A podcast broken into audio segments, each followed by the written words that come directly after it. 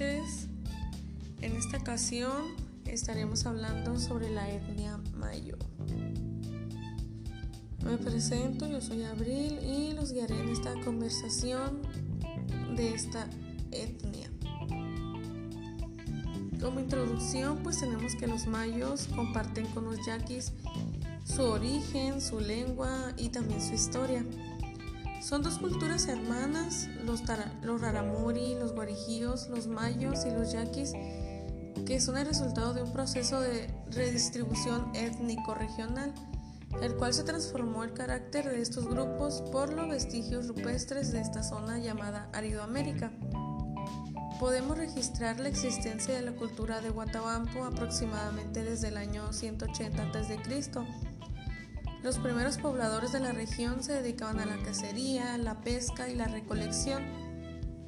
Paulativamente fueron desarrollando una técnica agrícola que les permitió sentarse en diversas comunidades a lo largo de una gran extensión.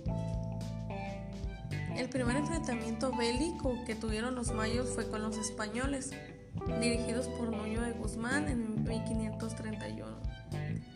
En 1584 se da el primer establecimiento formal de los españoles en su territorio.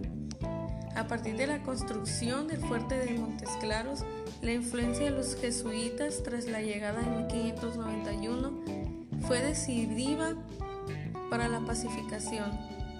Correspondió a Diego Martínez de Iturralde vencer militarmente a los mayos y firmar su sometimiento a la corona española en 1599. Pero, sin embargo, estos no son necesarios de resistirse a los españoles. Luego de la firma se inicia la colonización y evangelización a cargo del jesuita Pedro Méndez, quien se encargó de contribuir siete capillas que fueron construyéndose, funcionaron como ejes integradores de las comunidades de la región. En 1700, el actual estado de Sonora pertenecía a la audiencia de Guadalajara y el control lo ejercían los jesuitas, hecho que cuestionaban los mayos, puesto que no tenían el control de su propio gobierno ni el de sus puestos claves. Esto y el constante despojo de las tierras indígenas por su parte de los españoles motivo del levantamiento mayo yaqui en 1740 dirigido por el líder yaqui llamado Juan Calixto Omuni. Él logró reunir un número considerable de lloremes con lo que se inició la guerra yaqui y mayo. Al terminar de la guerra, con la derrota de los lloremes, se da un periodo de paz que dura hasta 1825. En el siglo XIX ocurren otros alzamientos yaquis como los dirigidos por Juan Banderas Cajeme y Tetaviate, en los que es importante la participación mayo. En algunos de estos levantamientos tuvo gran importancia el juego de intereses de los terratenientes y grupos de poder en la región que apoyaron a los lloremes para sus propios fines. En la lengua, pues la lengua mayo pertenece a la familia Taracachita del tronco Yutonagua y este emparentaba con la lengua yaqui y el guarijío. Aunque cada una de las tres presenta variaciones dialectales, la lengua dominante de la región es el español y la mayoría de los mayos la hablan. El monolingüismo, que es bastante bajo, se registra sobre todo niños pequeños y ancianos. Existe una serie de causas que han contribuido a desplazar la lengua mayo como factor de identificación entre los lloremes, el capitalismo de la región, la presencia de los mestizos, es la misma estructura productiva de los mayos, elegido y el desprestigio que representa para muchos hablar la lengua de sus abuelos, etc.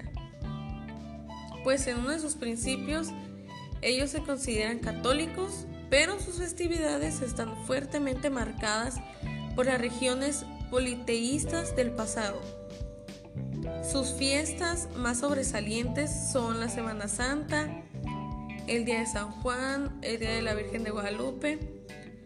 Durante muchas de las festividades son coronadas con las danzas del venado y la pascola. En sus costumbres, pues La indumentaria tradicional ha desaparecido por completo desde hace muchos años. El vestido, tanto del hombre como de la mujer, no permite distinguir a los mayos de los otros pobladores de la región. A la unidad social la constituye la familia nuclear, en la que la autoridad del padre es indiscutible. A la muerte de esta, asume su lugar el hijo mayor. Sin embargo, quien administra el dinero obtenido, pues es la mujer. Es frecuente que en la familia vivan uno o más parientes de edad avanzada, que no tienen otras personas que los cuiden. Predomina la monogamia y el matrimonio endogámico. Dentro del grupo, aunque debido a la convivencia con el mestizo y las posibilidades económicas de algunos mayos, cada vez son más frecuentes los matrimonios exogámicos. También son numerosos los casos de unión libre, se acostumbra tanto el rapto de la novia como la petición de ésta por los padres del novio. En las comunidades más tradicionales se conserva aún el cargo de gobernador, que es la primera autoridad dentro de la misma. Su elección se realiza anualmente por medio del plebiscito en el que votan todos los miembros adultos de la comunidad. Pues, en una conclusión breve, damos que el razonamiento apunta a comprender de esta forma se ha dado o no el equilibrio y la simetría en las relaciones entre las culturas indígenas y no indígenas. Así pues también se podrá entender cómo es que se ha generado de esta forma en la que la educación intercultural ha influido en la vida y en los, en los aspectos identitarios en la cultura y la organización del pueblo Yoreme Mayo.